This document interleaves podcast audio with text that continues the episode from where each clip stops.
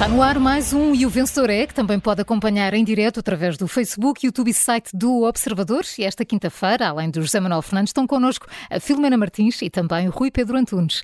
Carla, esta manhã pontuamos Paulo Macedo e o Ministro da Educação, mas começamos pelo debate de ontem na Assembleia da República.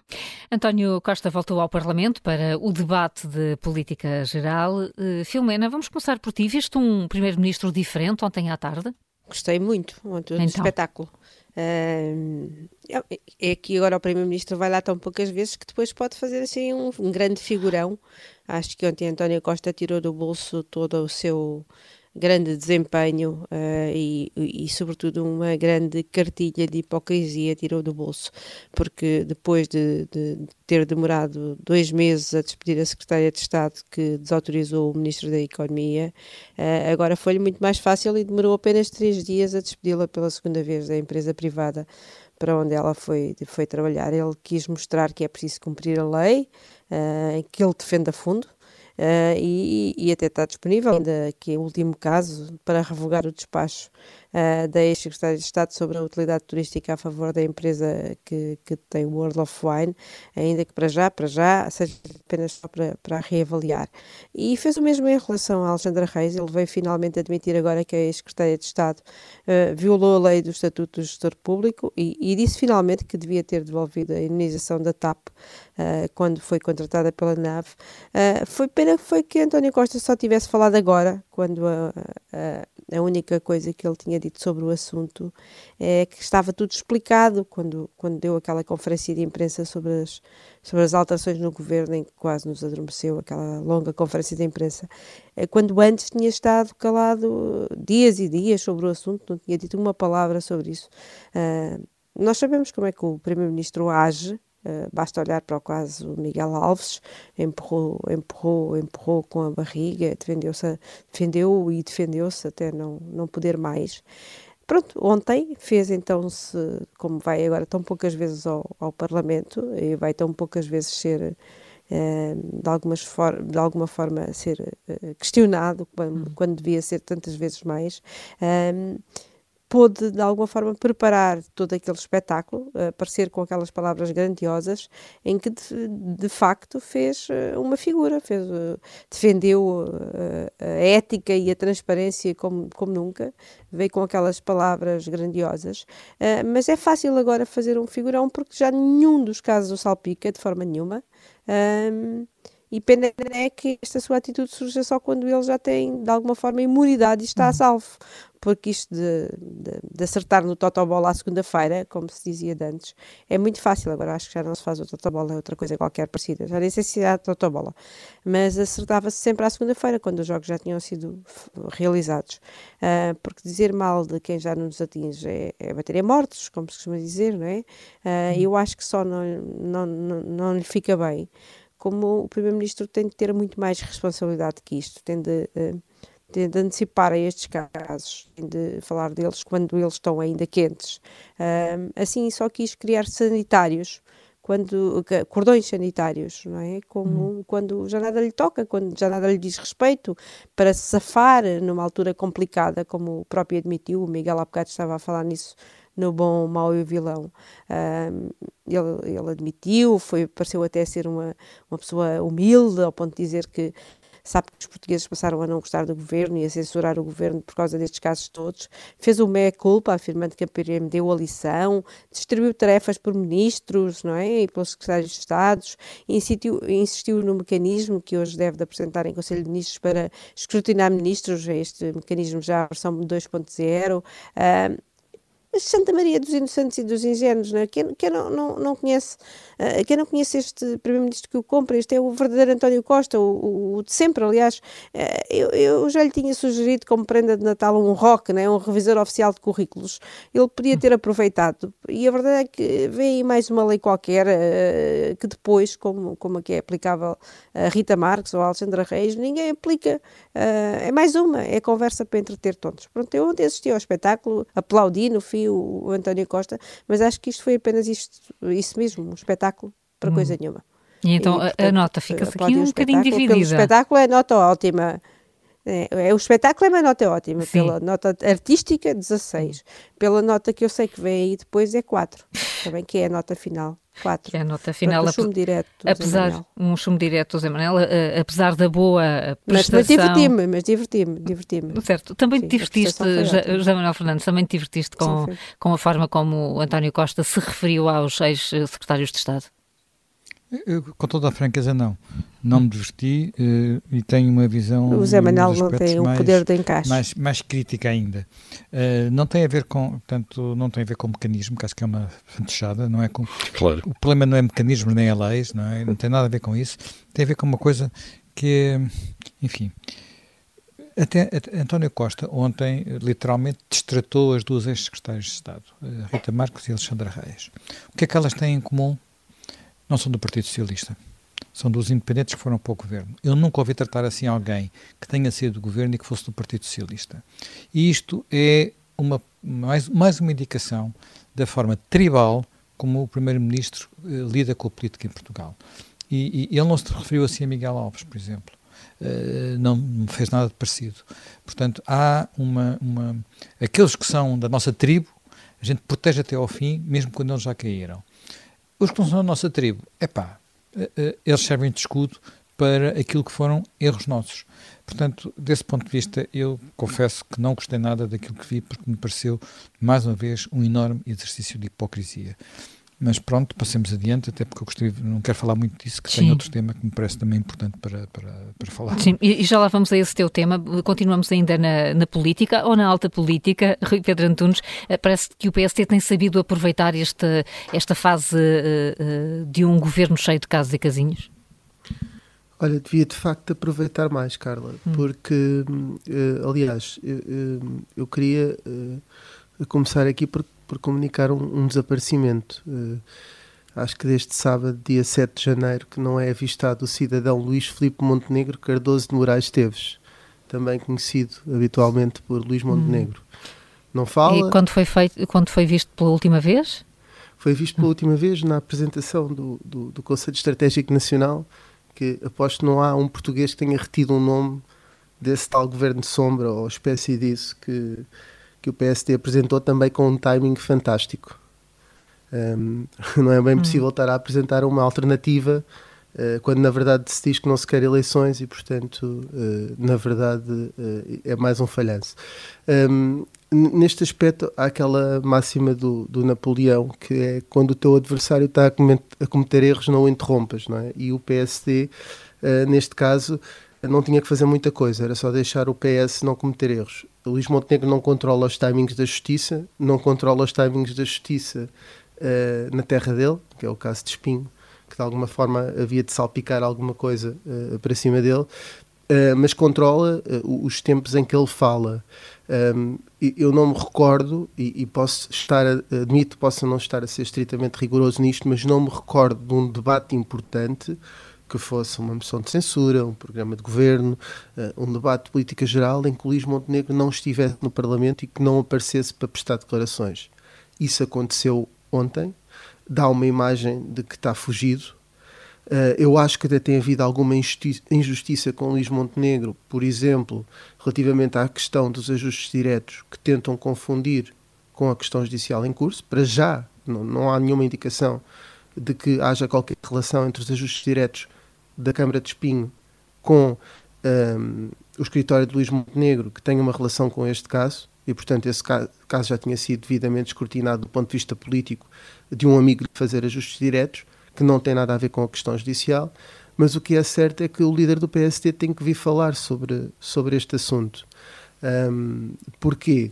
Um, Luís Montenegro, quando Rodrigo Gonçalves o célebre cacique de Lisboa, foi envolvido uh, num processo uh, similar, enfim, que envolvia também autarquias. Ele foi muito rápido uh, a dizer algo publicamente que depois forçou Rodrigo Gonçalves a sair. E ele não pode ter uma posição para quem não é amigo dele e outra para quem é amigo dele e é autarca da terra dele e que fez política com ele, etc. E, portanto, o silêncio de Luís Montenegro um, está a prejudicar o PSD.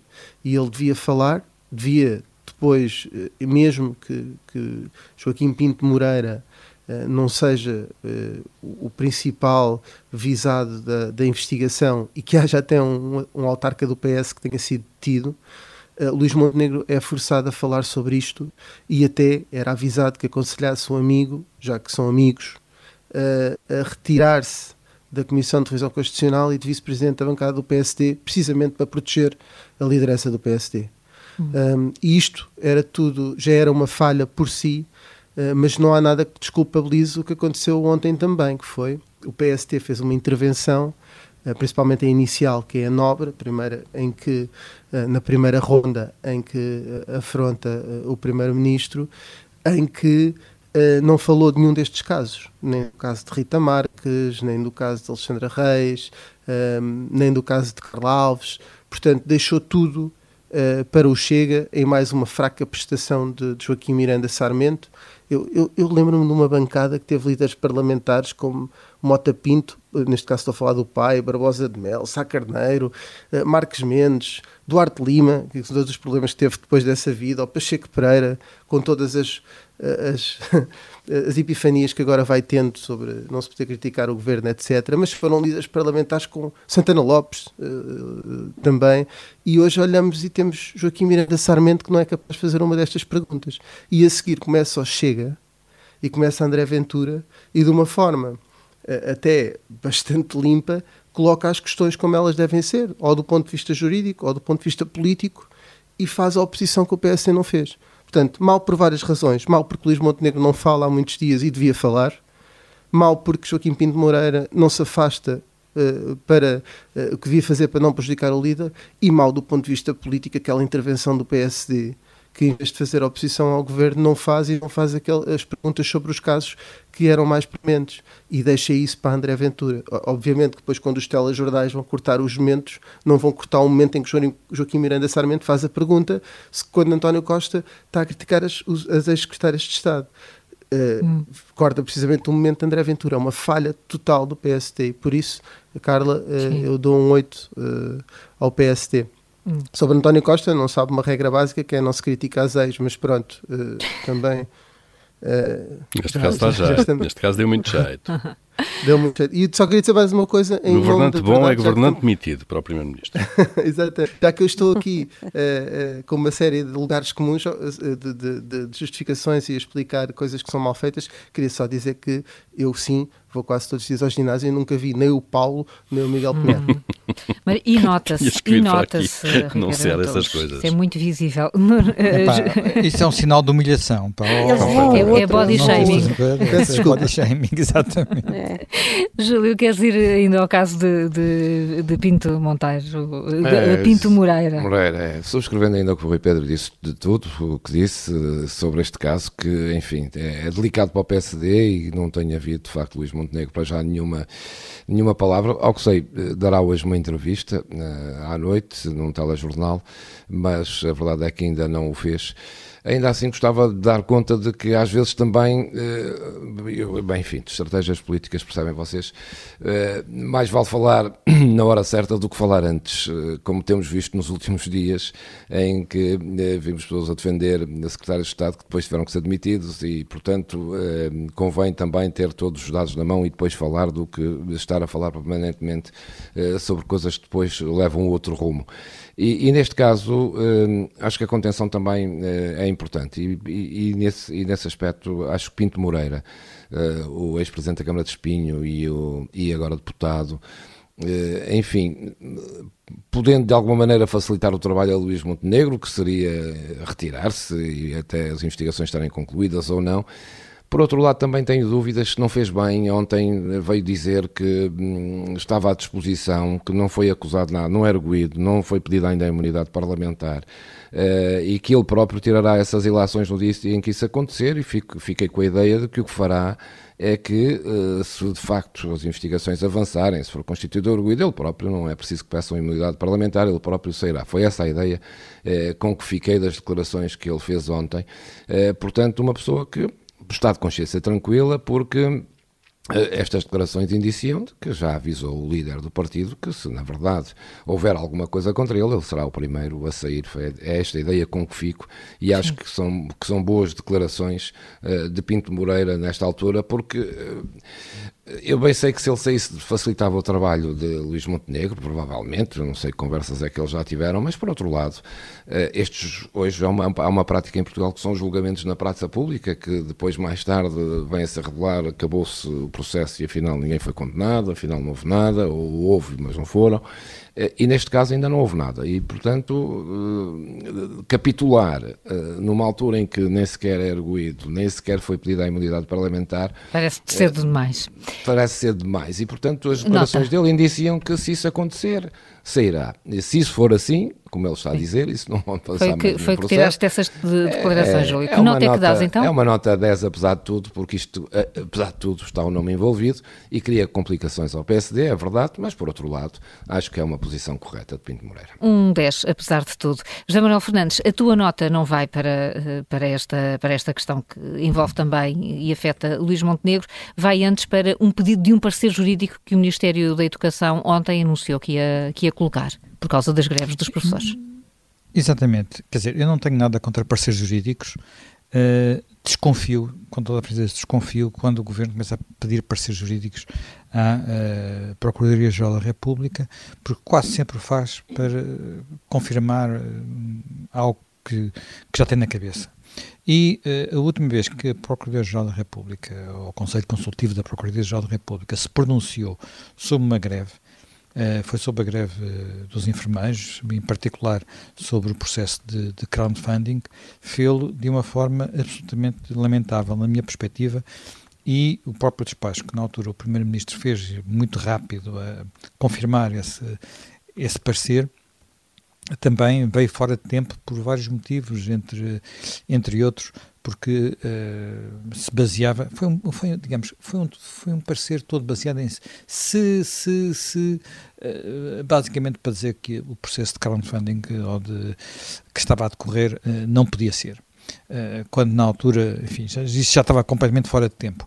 O resultado desses pareceres, e não é a primeira vez que isso sucede, é, perdão, é, na minha perspectiva, uma uh, limitação do direito à greve. E aparentemente ficamos com a ideia de que uh, greves uh, estão certas e podem-se fazer de todo o tipo e todo o género se forem convocadas pelos sindicatos institucionais e se forem, sobretudo, contra um governo de centro-direita, mas se houver greves convocadas por sindicatos Uh, não uh, institucionais e se forem contra um governo uh, de, de centro-esquerda ou de esquerda, como, como preferirem, essas greves passam a ter, ter limites que antes não tinham. Eu acho curioso esta história de saber se a greve é legal por ser apenas a uma hora, por, a uma, ao, primeiro, ao primeiro tempo letivo, a uma hora. Eu devo dizer que já vivi situações, já vivi pessoalmente, não fiz, mas já vivi situações de greves de uma hora em que as pessoas saem por uma hora do seu local de trabalho e depois regressam e não têm que aderir todos, aderem só, só aqueles que desejam e depois é-lhes descontado só uma hora do trabalho mensal. Não é descontado mais do que isso. Uh, e ah, estamos cheios de, por todo lado de greves, por exemplo, os maquinistas, os a Eterna Sofluz e e a fazem greves uh, às horas, às horas de ponta, o metro faz hora, greves às horas de ponta, mas não, estes sindicatos são sindicatos que não, o STOP e outros, eu não estou a defender estas greves, atenção, e nem estou a defender sequer, e estou contra uma boa parte das reivindicações dos professores. Agora, eu acho que o direito à greve não deve ser limitado uh, em função do sindicato que convoca ou do governo que está em, em, em funções. E, portanto, uh, fiquei muito desconfiado, muito desconfiado relativamente a este pedido do Ministério da Educação, porque não gostei dos, do, digamos, do resultado dos pedidos anteriores uhum. e receio que venha aí mais uma limitação ao direito à greve. Portanto, eu posso ter hum, as maiores divergências com os grevistas, mas não acho que seja por via legal e administrativa que se limitam os seus, os seus direitos. Portanto, eh, não vou dar uma nota muito negativa, porque fico na expectativa de ver o que vai fazer uh, o Conselho Consultivo Sim. da Procuradoria-Geral da República. Mas para já, para quem pediu isto, para quem pediu esta, esta, este parecer, vai uma nota, vai um 8, vá lá, até Sim. porque se está a pedir este parecer é porque não, está, não sabe o suficiente de leis e, portanto, uh, uh, não pode ter nota positiva, não é? Um, um 8, então, para, este, para esta iniciativa do Ministério da Educação. Uh, Paulo, tu queres falar de Paulo Macedo? Sim, e para lá sim. chegar, uh, ainda o, o, debate de ontem e a TAP, obrigatória nos últimos tempos em qualquer debate, uh, porque o Governo já está a fazer uma festa com os resultados da TAP, que ainda não foram apresentados, resultados de 2022, que vão de ser apresentados nas próximas semanas, mas já há uma festa em curso, aliás, ainda Pedro Nuno Santos tinha falado disso. Fernando Medina falou, falou no Parlamento, ontem o Primeiro-Ministro voltou a falar, e portanto vai ser uh, um big show lucros da TAP daqui, daqui a uns tempos. Bom, mas é assim, 3.200 milhões de euros dos contribuintes depois, 2.600 despedimentos, 25% no corte de salários dos, dos, trabalhadores que ficaram e com o mercado já da aviação uh, a recuperar para os níveis de pré-pandemia, muito mais depressa do que aquilo que se pensava, isto de milagre não tem rigorosamente nada. Um, mas ontem na, na, na, Assembleia da República o Primeiro-Ministro referiu-se a isso uh, e eu acho que a pergunta logo a seguir que temos que fazer é esta. Bom, se está tudo a correr tão bem na TAP, muito melhor do que aquilo que o plano de reestruturação previa, com antecipação em dois ou três anos dos lucros. Então, isso quer dizer que a TAP vai devolver cada cêntimo que, aos contribuintes, cada cêntimo dos 3.200 milhões que, que, que, lá colocamos, certo? É a única, é a única conclusão possível. Eu quero o meu dinheirinho de volta e todos nós devíamos querer o nosso dinheiro de volta, não é? Uh, só podemos esperar isso, não é? Uh, porquê? Porque também é para isso, para remunerar os acionistas, e os acionistas somos nós que servem, que servem os lucros. Eu ontem ouvi isto na, na na, no Parlamento e curiosamente lembrei-me que na véspera Paulo Macedo, uh, o Presidente Executivo da Caixa, tinha estado também no Parlamento, na, na, na Comissão de Orçamento e Finanças, uh, onde explicou mais ou menos eh, isto aos deputados, para que é que servem os lucros, neste caso concreto, ele fala da Caixa. e ele disse que, que, que, a Caixa disse que o, que o banco quer devolver toda a ajuda financeira que recebeu dos contribuintes, e aqui no caso estamos a falar daquela capitalização de 2017, cerca de 3,9 mil milhões de euros, portanto superior à da TAP, e ele diz que a, a Caixa quer devolver toda a ajuda financeira que recebeu dos contribuintes e, cito, não se juntar a outros casos que são a fundo perdido. Não citou os casos, a TAP é a primeira que nos vem à cabeça, podemos também pensar no novo banco, aqui concorrente da Caixa, ele diz que claramente é uma das prioridades da Caixa mostrar que pode haver dinheiro investido em empresas do Estado que é rentável e que é devolvido aos cidadãos. Eh, ele diz que não se trata de público ou privado aqui, que é basicamente uma obrigação, esta devolução, eh, e cito ainda, senão a Caixa estava eh, como outras instituições que são frequentemente citadas nos jornais por perdas de dinheiro que desaparece. O dinheiro da Caixa não desaparece, vai ser devolvido e a um ritmo maior. E eu acho esta posição corretíssima. Então, fazendo paralelo da Caixa com a TAP, vemos como é que há dois processos de dinheiros dos contribuintes, ainda por cima em montantes relativamente semelhantes eh, e com resultados tão, tão diferentes. A Caixa já devolveu 800 milhões de euros ao Estado em dividendos, vai, vai agora pagar o dividendo referente aos lucros do ano passado, portanto vai continuar a devolver, eh, e Paulo Macedo teve que explicar aos deputados que para isso são precisos lucros obviamente que as empresas têm que ter lucros, porque depois os deputados, e já agora Paulo Macedo estava ali a responder a um pedido do PS, porque o PS queria explicações sobre o fecho de 23 balcões da Caixa no verão passado. E é preciso, às vezes é preciso fazer este, este desenho a quem toma decisões políticas, que é por um lado, não querem que a Caixa seja gerida como um banco, uhum. uh, mas por outro, querem, obviamente, que a Caixa uh, dê resultados e devolva dinheiro aos contribuintes. Uh, e, e, eu acho que aqui os deputados, os socialistas ou de outros países, ou de outros partidos, o governo tem, tem que escolher, de facto, se querem um banco público para fazer serviço social e, no fundo, para substituir às políticas de coesão territorial que simplesmente não temos, ou então se querem que a Caixa faça banca, eh, que seja rentável, eh, que possa subir os juros dos depósitos, como acaba de fazer, obrigando um pouco a concorrência agora a seguir também o movimento, remunerando melhor as poupanças dos seus clientes e a devolver o dinheiro aos contribuintes que, que foram obrigados a meter lá, sem, sem, sem serem consultados para tal, para pagar os desmandos de, de anteriores administrações. Todos nós nos lembramos de João Berardo, dos empréstimos a João Berardo, e a participação da Caixa no, no, assalto ao BCP. Paulo Macedo explicou isto muito direitinho aos deputados. Era bom que eles agora uh, e o Governo... Desculpem, Agora, a Síria do meu, do meu, do meu, do meu telefone. Ganha de vez em quando. Eh, foi para me recordar que eu também estou em cima de tempo, não é? Estás. Eu pedi à tua Síria para fazer isso. Exato. O Paulo Macedo explicou isto muito bem aos deputados e o governo deviam olhar para isto também e tentar aplicar o mesmo modelo na TAP. E vai um 17 para ele por causa disto. Um, um 17 para Paulo Macedo. Estamos mesmo em cima da hora do ginásio. Até já.